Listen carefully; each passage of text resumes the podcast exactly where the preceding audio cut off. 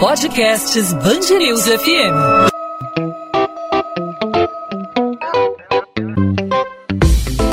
Dois às 20, com Maurício Bastos e Luana Bernardes. Oferecimento Amoedo, sua casa completa. Precisou da Amoedo? Pode contar.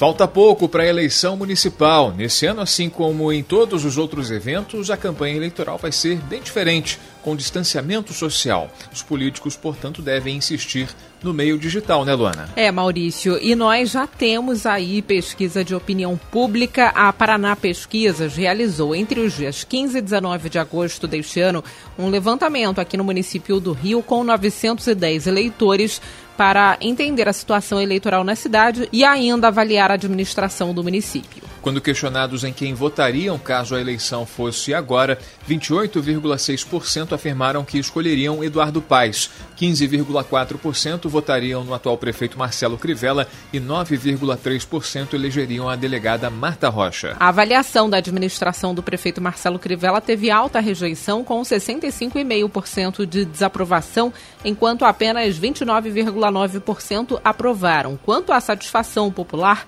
3,1% classificaram a gestão atual do prefeito ótima, contudo, 40,7% consideraram como péssima. O levantamento avaliou ainda a relevância de votos sobre um candidato a partir do apoio político que receberia. Caso o presidente Jair Bolsonaro expressasse apoio a alguém, 24,9% consideraram que a relevância aumentaria e 29% afirmaram que diminuiria. Se o governador Wilson Witzel expressasse apoio, 5,1% dos participantes alegam que a influência aumentaria. Contudo, 54,4% afirmaram que o apoio diminuiria as chances do candidato em questão. Para falar sobre esse assunto, fazer análise aí desses dados, nós conversamos hoje com Murilo Hidalgo, presidente do Instituto Paraná Pesquisas. Murilo, seja bem-vindo ao podcast 2 às 20. Tudo bem, Maurício? Tudo bem, Luana? É um prazer conversar com os amigos. Murilo, queria que você fizesse uma avaliação aí sobre esses números aqui do Rio de Janeiro.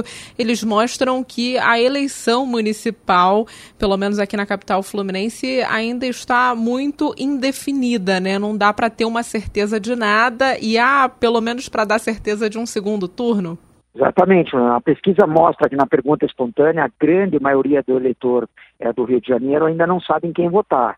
Quando a gente estimulou o nome dos possíveis candidatos, o ex-prefeito Eduardo Paes e o atual prefeito Marcelo Crivella, eles têm, umas vantagens, eles têm, uma boa vantagem sobre os demais, mas ao mesmo tempo são os, os candidatos mais rejeitados. Isso mostra que há espaço para uma candidatura nova no Rio de Janeiro. Agora a questão da pandemia, Murilo, pode transformar, enfim, essa corrida eleitoral pode virar meio que de cabeça para baixo, torna as coisas bem mais imprevisíveis do que já são, né? Com certeza. Ninguém, ninguém consegue hoje imaginar como o país chegará em, no, em novembro, né? E no segundo turno, quase no, no começo de dezembro. Então, é, precisamos ver qual vai ser a situação do Brasil. Eu cito um exemplo, que é o caso da vacina. Vamos supor, vamos torcer para que a vacina venha.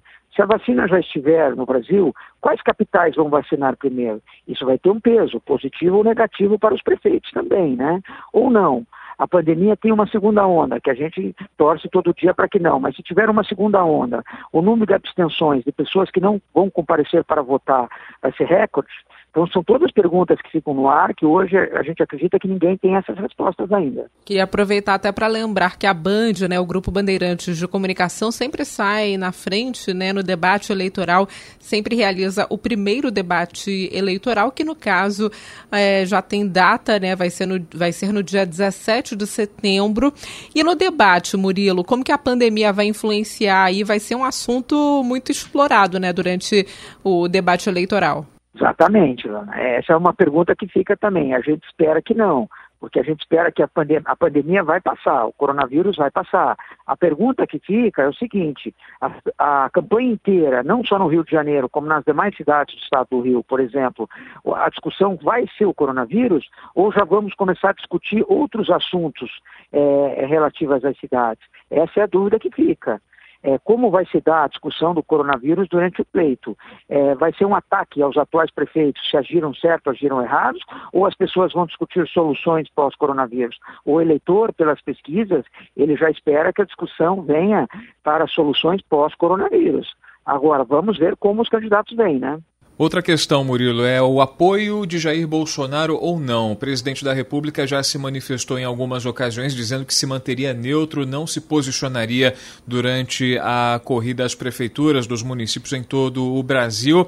É, esse apoio pode ser, ou essa falta de apoio, né, pode ser diferencial na corrida, por exemplo, nos números apresentados do Rio de Janeiro, o candidato do PSL, que tem identificação com o presidente Jair Bolsonaro, Rodrigo Amorim, aparece com 1%, bem distante, por exemplo, de Eduardo Paes. Marcelo Crivella, que está tentando colar no presidente Jair Bolsonaro, aparece em segundo. Como pode fazer falta o, o apoio do, do presidente Jair Bolsonaro? Eu acho que no primeiro turno, caso o presidente venha apoiar, pode fazer uma diferença a favor do candidato que ele venha apoiar.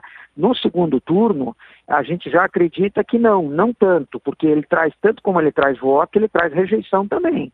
Eu acho que nas cidades maiores, é, onde ele possa apoiar o candidato para levar um, a, um, segundo turno, o apoio seria muito importante. Né? cidades menores, que é de um turno só, também. Agora, em segundo turno, aí pode acontecer uma polarização nacional. Aí vai ter que analisar o momento de como o presidente chega para ver se esse apoio será positivo ou negativo. E no caso do governador Wilson Witzel, que está enfrentando aí um período bem conturbado, né, com várias denúncias é, de corrupção, especialmente na pasta da saúde, uma pasta que está é, tá sendo tão exigida agora, principalmente no momento de pandemia, né? O apoio do Witzel ou não apoio, como fica a situação é, do Witzel, ele pode influenciar, acho que talvez de forma até negativa, né, para o candidato que quiser aí um, fazer uma aliança com o governador. Exatamente. Nesse momento, o apoio do governador é na cidade do Rio, ele traz mais, muito mais prejuízo do que benefício. Mas vamos ser realistas, em cidades menores do estado do Rio, em cidades pequenas, para cidades muito pequenas, o apoio do governador sempre é importante, porque o eleitor sempre fica com a ideia na cabeça que se o prefeito não for amigo do governador, as verbas não vêm, né? Mas nesse momento, nas médias, nas grandes cidades, eu te diria que o apoio do Witzel é prejudicial do governador. Agora, em relação ao outro espectro é, do, do, campo partidário, né? Falamos do presidente Jair Bolsonaro, agora a esquerda no Rio de Janeiro, é, representada por PT com a candidata Benedita da Silva, PDT com a deputada Marta Rocha, demais candidaturas, Renata Souza do PSOL. Essa fragmentação tende a enfraquecer essa, essa concorrência nessa corrida para o lado da esquerda, né? Exatamente. Agora, é, o que me chama a atenção no Rio, como eu falei no início, existe é, um grande campo aberto para uma candidatura nova, como foi a do Witzel de um ano e meio atrás. Eu acho que esse espaço existe. Basta saber qual candidato ocupará esse espaço. Agora, esse candidato que conseguir ocupar esse espaço terá grande chance de ser o próximo prefeito do Rio também.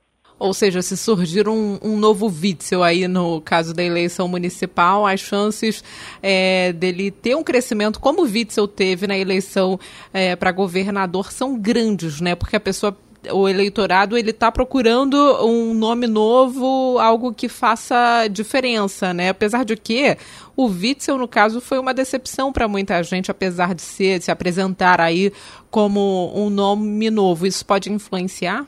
Pode, é porque a tendência é que Eduardo Paes e Marcelo Crivella, eles tendem a falar isso na campanha. Olha o que, que deu a experiência de um, de um novo candidato, olha o que deu. Mas, como a rejeição dos dois é relativamente alta, eu acho que existe espaço para uma pessoa que se mostra experiente e com capacidade. Eu acho que o espaço existe. Agora, essa é uma fotografia de como a eleição inicia. Não significa que, que, que os dois chegarão ao segundo turno. É uma fotografia momentânea é, do, é uma, fotografia momentânea, né? Na eleição desse ano, a gente observa vários pré-candidatos, rostos conhecidos, né? Por exemplo, talvez mais, os mais novos são os deputados recém-eleitos, né? Renata Souza no PSOL, Rodrigo Amorim pelo PSL. Na última eleição a gente teve, na última eleição para governador, a gente teve uma quantidade elevada de outsiders, né? Você acha que nessa eleição há uma tendência de nomes novos no cenário para disputa? Eu acho que há, há espaço para isso. A pesquisa mostra clara pela rejeição dos dois primeiros. Eu acho que há espaço. Agora, se você me perguntasse qual deles vai se destacar, eu não saberia te dizer nesse momento, mas eu acho que há espaço e aquele que se destacar tem grandes chances de ser o próximo prefeito do Rio de Janeiro.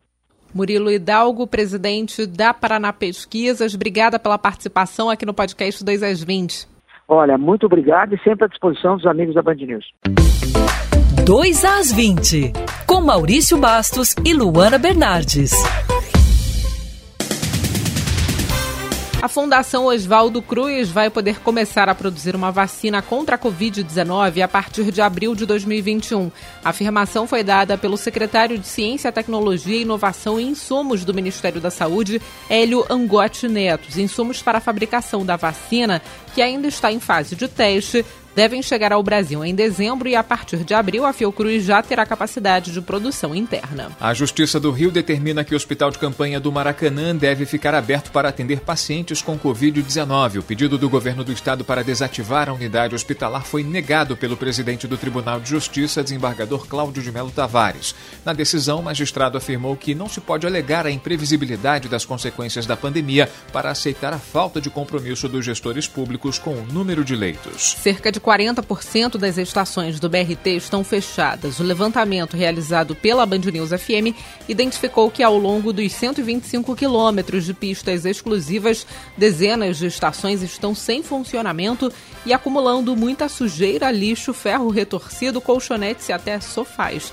No início do mês, o BRT informou que seriam 34 locais fechados por causa de depredação, vandalismo ou furtos de equipamentos. Mas, na verdade, são 56 paradas onde os articulados não param e, com isso, prejudicam os passageiros. O Metrô Rio afirma que enfrenta a maior crise financeira de sua história. Por isso, a concessionária teve que reduzir em 10% o quadro de funcionários. De acordo com a concessionária, todo o caixa operacional já foi consumido e a empresa consegue manter o serviço até o fim deste mês. Os dados financeiros já foram auditados pela AGETRANSP, que é a agência reguladora, e o governo estadual já está ciente do problema. O Metrô Rio diz ainda que, sem o aporte externo de recursos para custear a operação, a partir do mês de setembro não consegue manter a operação. O estado do Rio deve receber um programa contra ansiedade e depressão. Projeto de lei aprovado pelo governador Wilson Witzel na quinta-feira prevê a criação de um portal de comunicação online ou via telefone entre psicólogos e pessoas com transtorno de ansiedade, pânico, depressão e semelhantes, que necessitem de atendimento durante a pandemia de Covid-19. Segundo o texto, os profissionais vão trabalhar de forma voluntária. A norma prevê o cadastro de psicólogos, psiquiatras e neurologistas, além de funcionários de outras áreas. 2 às 20. Ponto final no 2 às 20. O 2 às 20 é a Band News FM em formato podcast com os principais destaques da nossa cidade, do nosso estado. O Rio é assunto aqui na Band News FM sempre de segunda a sexta a partir das 8 da noite, que é o horário que fica disponível o nosso podcast para você no site bandnewsfmrio.com.br e nas principais plataformas de streaming de áudio aí no seu aplicativo favorito de podcast no seu celular. Hoje o assunto foi eleições e já se começa a desenhar a disputa para os próximos meses vezes a eleição mais curta, mais corrida esse ano, né, em função da pandemia da Covid-19, a pandemia que mudou tudo, vai mudar até a campanha, né, a forma como os candidatos irão é, fazer é, suas caminhadas. Na, na verdade, não deve ter mais caminhada, não deve ter mais corpo a corpo, né, tudo de maneira virtual, usando e abusando das redes sociais. A gente torce que esse uso seja de maneira racional, que não haja aí propagação de fake news, propagação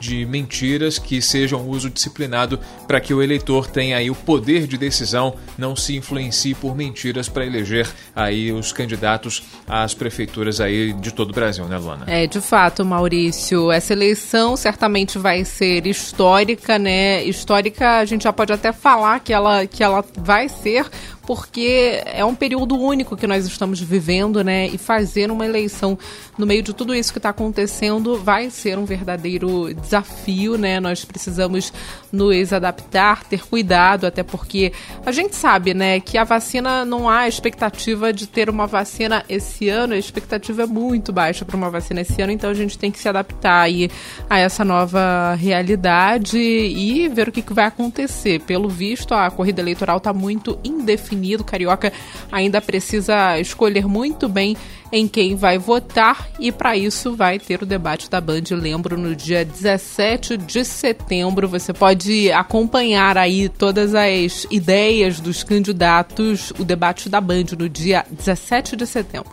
Aqui o espaço aberto para todos os candidatos, a Band sempre pioneira na transmissão dos debates das eleições, o primeiro debate sempre aqui na Band, na TV e também, claro, na Band News FM, transmissão simultânea em toda a cobertura do processo eleitoral. Podcast 2 às 20 vai ficando por aqui nesta sexta-feira no Rio de Janeiro, sexta-feira chuvosa, tendência que o final de semana seja da mesma forma.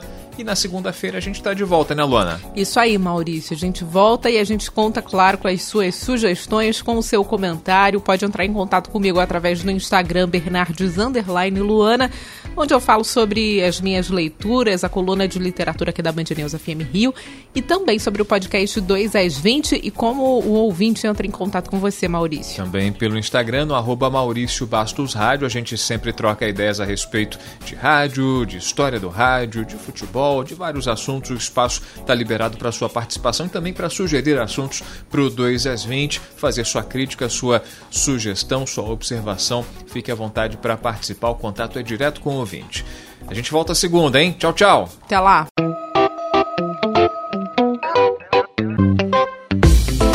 2 às 20, com Maurício Bastos e Luana Bernardes.